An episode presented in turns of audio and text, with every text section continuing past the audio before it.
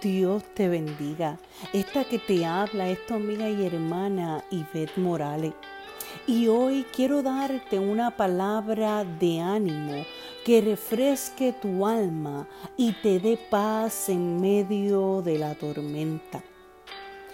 Te pregunto en este día, ¿cuántas veces en medio de una larga fila te has desesperado y has querido rápidamente ser el primero en la fila? Hmm. Creo que todos en algún momento nos desesperamos en una larga fila. Porque en la larga espera, créeme que el ser humano se desespera. Y es que es de humano el muchas veces desesperarnos en medio de la espera. Y es que la vida de eso se trata, de esperar pacientemente cuánto más la vida del creyente. Y es que en este caminar de eso se trata, de esperar pacientemente a Jehová y no desesperarnos, porque sabes, cuando nos desesperamos es ahí donde fallamos y atrasamos el plan de Dios a nuestra vida.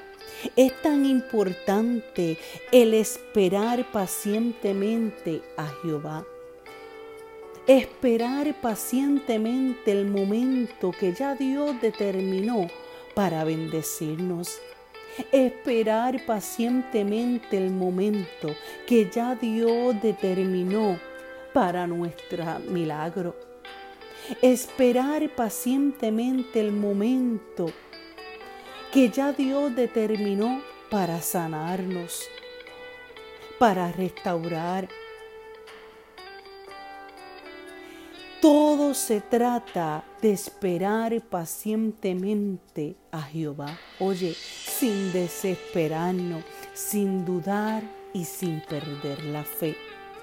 Dice en el Salmo 27, 14, espera al Señor esfuérzate y aliéntese tu corazón. Sí, espera al Señor. Y quisiera dejarte con una lectura que mientras navegaba por el internet estuve leyendo, que se trata de la vida del cristiano, pero no de la vida cualquiera, sino la vida en donde hay que esperar, en donde verdaderamente todo se trata de esperar con paciencia el momento de Dios. Y dice, la vida del cristiano es una vida de espera. Número uno, Esperamos que seamos transformados en este cuerpo corruptible a uno incorruptible y así poder ser libres completamente de este cuerpo de pecado y muerte. Número 2 dice que el Señor Jesucristo regrese por su iglesia para así poder ver cara a cara al que amamos sin haberle visto. Número 3 que Dios responda a nuestras peticiones para poder tener el gozo cumplido en esta tierra de todas sus promesas. Este camino no es de comenzar. Este camino no es de aguantar mucho tiempo. Este camino es de esperar hasta el final y aún más allá de la muerte. Dicen por ahí que las mejores cosas toman tiempo. Y es una realidad que a Dios le gusta hacerse esperar porque es muy grande y hermoso todo lo que Él nos quiere dar. ¿Sabías que la profesión del cristiano es esperar? Los cristianos llegamos graduados al cielo en la profesión de la esperanza, en otras palabras, de la espera. En Hebreo 10:23 nos dice, mantengamos firme, sin fluctuar, la profesión de nuestra esperanza, porque fiel es el que prometió. Dios quiere que tú y yo nos graduemos en la profesión de la esperanza, que nos graduemos en la espera. Por eso te va a hacer esperar para ejercitarte, para entrenarte. Ahora bien, te quiero hablar de los hijos que habla la Biblia que Dios puso a prueba en la espera. Ellos son Abraham. Abraham tuvo que esperar por su hijo Isaac. Isaac tuvo que esperar que Dios le proveyera a su esposa a través del trato que hizo su padre con su siervo y no apresurarse a buscarse una por su propia cuenta. Jacob, perdón, tuvo que esperar mucho tiempo hasta poder tener a su amada Raquel. José tuvo que esperar mucho tiempo hasta haber cumplido su sueño. El pueblo de Israel tuvo que esperar bastante tiempo hasta tomar posesión de la tierra prometida. David tuvo que esperar bastante tiempo después de haber sido ungido como rey para finalmente verse reinando. Job Tuvo que esperar todo el tiempo que duró su terrible prueba para escuchar a Dios y conocerlo cara a cara y obtener respuesta a su situación. Jeremías tuvo que esperar durante gran parte de su ministerio hasta poder ver cumplida la profecía que Dios le había dado de la cautividad de Israel.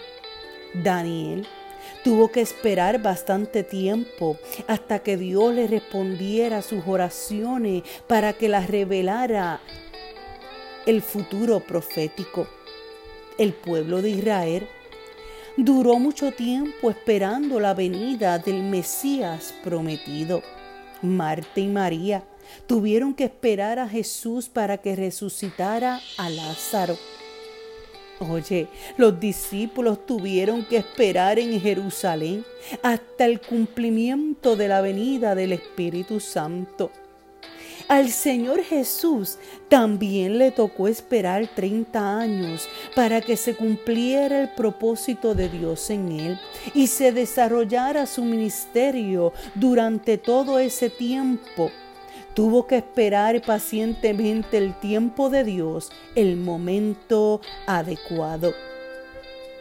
Contrario a lo que podríamos pensar, esperar es duro, es desgastante. Esperar es una batalla constante. Esperar en Dios no es fácil, pero esperar en Dios no es quedarnos quietos sentados sin hacer nada. Esperar en Dios es resistir al diablo y tener el dominio propio. Buscar a Dios constantemente para no tomar las cosas de nuestra propia rienda o de buscarla a nuestras propias soluciones. Y hay un caso de una persona en la Biblia que no supo esperar en Dios y que se desesperó. Esa persona es Saúl.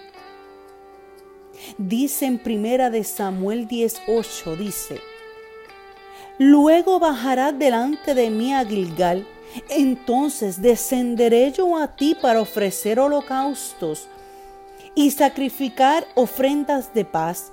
Espera siete días hasta que yo venga a ti y te enseñe lo que has de hacer oye lo que mandó. Espera siete días hasta que yo venga a ti y te enseñe lo que ha de hacer. Pero nos dice en primera de Samuel 13:7 que Saúl esperó siete y dice, y él esperó siete días, conforme al plazo que Samuel había dicho. Dice que, que Saúl esperó siete días. Pero vamos a ver qué sucedió. Pero Samuel no venía a Gilgal y el pueblo se le desertaba. En otras palabras, el pueblo se desesperó. Entonces dijo Saúl, traedme holocausto y ofrendas de paz.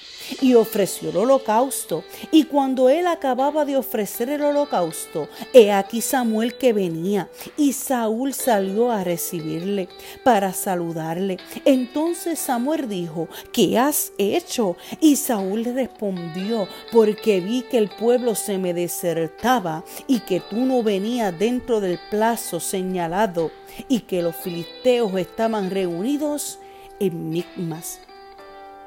Este caso de Saúl nos enseña que como la lógica de Dios no siempre se parece a la nuestra, si para alguno esperar es una mala estrategia y pérdida de tiempo, para Dios la locura está en no esperar en sus promesas a su tiempo y a su voluntad. Y ese fue el caso de Saúl, a quien Samuel le dijo, locamente has hecho al no esperar en la orden que Dios te había dado. Saúl tuvo la capacidad de esperar el primero, el segundo y hasta el séptimo día. Pero cuando perdió la esperanza y presionado por las condiciones externas que les rodeaban, bajo una excusa que parecía santa, desobedeció el mandato inicialmente dado, tomando cartas en el asunto y desechando así la palabra de Dios. No, no podemos dejar presionar y desesperar por las condiciones que vemos a nuestro alrededor. Hay presiones sociales, familiares, en el trabajo, pero ¿sabes qué? No podemos sucumbir ante las presiones externas. Debemos aprender a, detenernos un poco para analizar las cosas y no tomar decisiones apresuradas. Oye, la espera a la que nos llaman las escrituras no es un estado de pasividad o de indiferencia. Es un estado activo donde están dando pasos precisos. Así como el sacerdote Samuel llegó tarde, se puede apreciar que el Señor Jesús en el caso de Marta y María, para resucitar a Lázaro, también llegó tarde, pues ya Lázaro había muerto. Samuel se presentó después de los siete días. Jesús se presentó hasta el cuarto día después de la muerte de Lázaro. No sé, nos debe hacer raro si en nuestra vida, oye, parece como que Dios está llegando tarde. Hay que confiar en Él. En este caso, Saúl trató de resolver la situación, ofreciendo él mismo el sacrificio, tomando facultades que no le correspondían y la llegada tarde Samuel causó que Saúl revelara lo que había en su corazón. Algunas veces Dios llegará tarde para revelar lo que hay en nuestros corazones. ¿Esperaremos en Dios aún si Él llegara tarde? ¿Hasta cuándo estás dispuesto a esperar a Dios? Oye, vuelvo y te repito. ¿Hasta cuándo estás dispuesto a esperar a Dios? En la historia de Saúl aprendemos que esperar no es algo que debemos hacer solamente dentro de un plazo señalado. La espera no implica de ninguna manera un tiempo determinado. La actitud de esperar debe ser hasta el fin y hasta más allá del fin. Como Job dijo en Job 13:15, he aquí, aunque él me matare, en él esperaré. Vuelvo y te repito lo que dijo Job. He aquí, aunque él me matare, en él esperaré. ¿Hasta cuándo tú estás dispuesto a esperar en Dios? Segundo caso que se encuentra en primera de Samuel 14 nos dice, y Saúl dijo a Ahías, trae el arca de Dios porque el arca de Dios estaba entonces con los hijos de Israel. Pero aconteció que mientras aún hablaba Saúl con el sacerdote, el alboroto que había en el campamento de los filisteos aumentaba e iba creciendo en gran manera. Entonces dijo Saúl al sacerdote, detén tu mano. En esta ocasión Saúl se vio en otra situación bajo presión, cuando pudo percibir que el campamento de los filisteos estaba en pánico, pero no sabía el motivo. El motivo era que su hijo Jonatán estaba derrotándolo junto con su paje de arma, pero él no lo sabía. Ante, ante tal temor se le ocurrió consultar a Dios y mandó a traer el arca, pero la presión de la situación y sus temores no lo dejaron descansar en Dios. Y tomó las riendas del asunto por su propia cuenta sin consultar a Dios. En el caso de David vemos que David todo se lo consultaba a Dios antes de ir a una guerra, antes de cualquier situación siempre buscaba la respuesta de Dios. David consultaba a Dios con el efod, mientras que Saúl lo hacía con el arca del pacto. Pero Saúl no fue suficiente tener la majestuosidad del arca del pacto para consultar a Dios, mientras que a David le fue suficiente para consultar a Dios el simple efod. El que es fiel en lo poco será fiel en lo mucho. Pues cuando David finalmente tuvo el arca, le dio el verdadero valor que ella tenía y la honró como se lo merecía a diferencia de Saúl. Saúl era la clase de persona que recibe una intrusión de Dios y no la obedece. Y que cuando se ven aprietos no busca de Dios porque cree que es perder el tiempo. Y eso lo llevó a ser una persona a quien finalmente Dios no le contestaba, porque no valoró cuando Dios le habló la primera vez y no creó un hábito de buscarlo en cada situación. Por eso, el día que Saúl fue a buscar a Dios para que le hablara,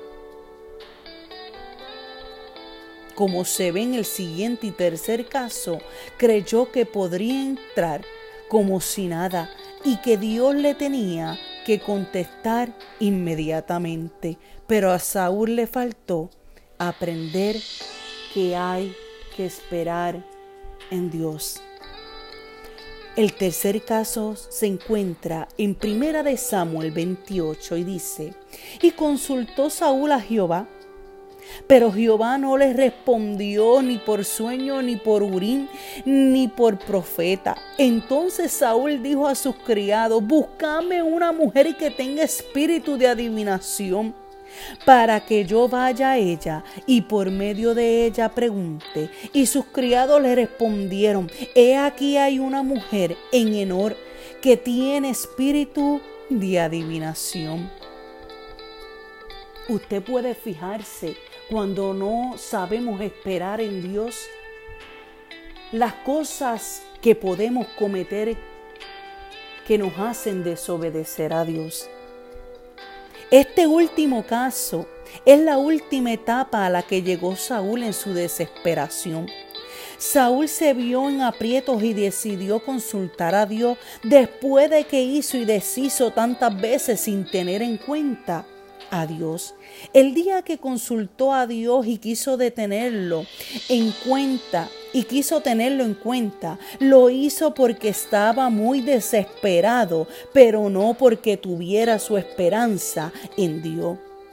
Dios no le contestó y Saúl, como no esperaba en Dios, hizo lo que siempre hizo durante su vida y fue buscar sus propios medios para encontrar una solución y una, una respuesta. Eso lo llevó hasta el punto de consultar una bruja, oye, y caer tan bajo en ir a buscar la fuerza del mal para obtener una respuesta. triste situación. En los caminos de Dios a muchas personas les pasa así. Se acercan al Evangelio buscando una respuesta, buscando un milagro, buscando solamente una liberación. Y como no se acercan buscando a Dios para reconciliarse con Él y arreglar cuenta, sino que se acercan buscando un favor, un milagro y seguir tal cual como están. Dios muchas veces, oye, no contesta. Cuando las personas ven que no obtienen lo que quieren, siguen buscando en otro lado hasta no les importa, oigan, buscar al diablo para obtener lo que quieren. Qué triste realidad. Que hayan personas que al no saber esperar en Dios, no obedecer lo que Dios le manda hacer, prefieren ir como dice buscar al diablo para obtener lo que quieren. Y termino con esto. Esperar en el Señor no es algo que hacemos porque no tenemos más opción. Esperar en el Señor no significa que ya hemos agotado todas las demás posibilidades. Esperar en Dios lo hacemos incluso cuando tenemos otras opciones. Debemos esperar en Dios hasta que Él responda. Y si no responde, mira, sigamos esperando más y más a Él. Si consultamos a Dios y abandonamos la oración porque no nos ha contestado aún, es como si nunca hubiéramos consultado a Dios. Jesús nos habló de la oración de la viuda ante el juez injusto y nos dijo que es necesario orar y no desmayar. Es necesario orar y no desmayar. Esperar no es quedarse sentado viendo al cielo a ver qué pasa. El tiempo de la espera es el tiempo de la batalla de la fe del cristiano. Es el tiempo para orar, para buscar al Señor, para que nos fortalezca, para no rendirnos, para no desesperarnos y no cansarnos de esperar. El enemigo de la espera es cuando nos rendimos. Cuando nos cansamos de esperar comenzamos a tomar decisiones equivocadas. Y es como decirle a Dios, ya no confío en ti, ya no tengo nada que esperar y, solucionaré esto a mi manera. Oye, los que esperan hasta el final y hasta más allá del fin son los que obtienen la promesa. La espera tiene la capacidad de sacar lo que hay en nuestro interior. El tiempo de espera va a descubrir nuestros verdaderos intereses, intenciones. La espera tiene la capacidad de revelar si vamos a negar a Dios es la que va a sacar a la luz los fundamentos de nuestra fe. Por eso en el caso de Saúl sacó la reverdía y la obstinación de su corazón. En el caso de David, la mansedumbre y la humildad. En el caso de la mujer del flujo de sangre, sacó determinación y fe. Y te pregunto, ¿qué fruto producirás tú a través de la prueba de la espera? ¿Qué fruto producirás tú a través de la prueba de la espera?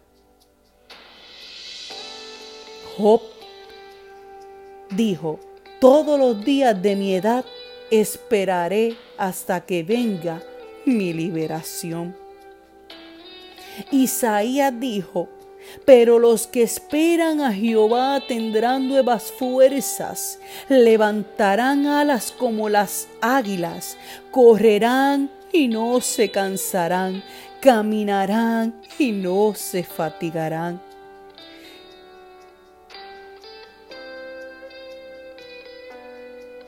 En el Salmo 106.13 dice, bien pronto olvidaron sus obras, no esperaron su consejo. Mas dice en el Salmo 31.6, aborrezco a los que esperan en vanidades y lusurias. Vamos, ¿cómo estás tú esperando en el Señor? ¿Estarás esperando y no estás cogiendo el consejo de Dios?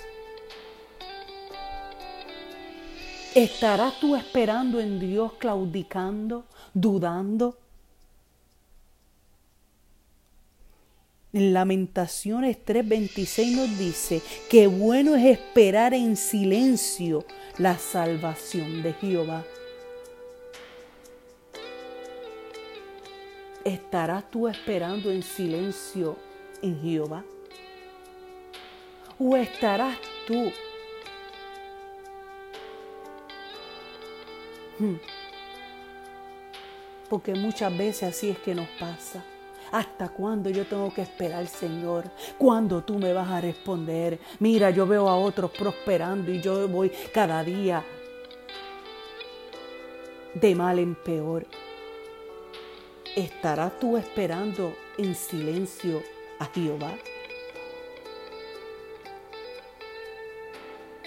Y Habacuc 2.3 nos dice que aunque la visión tardara aún por un tiempo, más se apresurará hacia el fin y no mentirá aunque tardar, espéralo, porque sin duda vendrá, no tardará.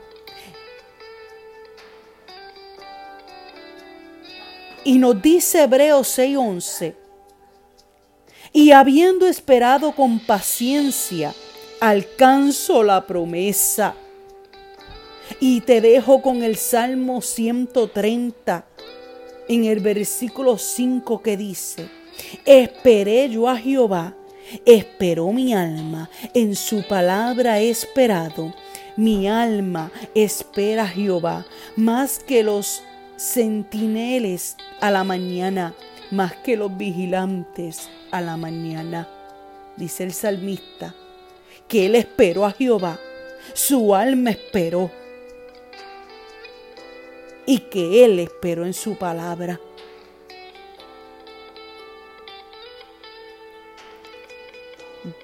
Espera tú a Jehová, dile a tu alma, espera en Jehová.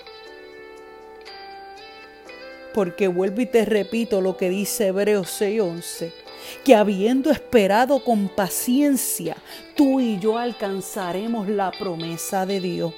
Y habiendo esperado con paciencia, amada, amada hermana, amado hermano, alcanzaremos la promesa del Señor. Vamos, queda poco tiempo. El amado ya viene. Espera con paciencia un poquito más, porque alcanzarás la promesa de Dios. Espera en Dios. No dudes. Ten fe. Descansa en la promesa de Dios.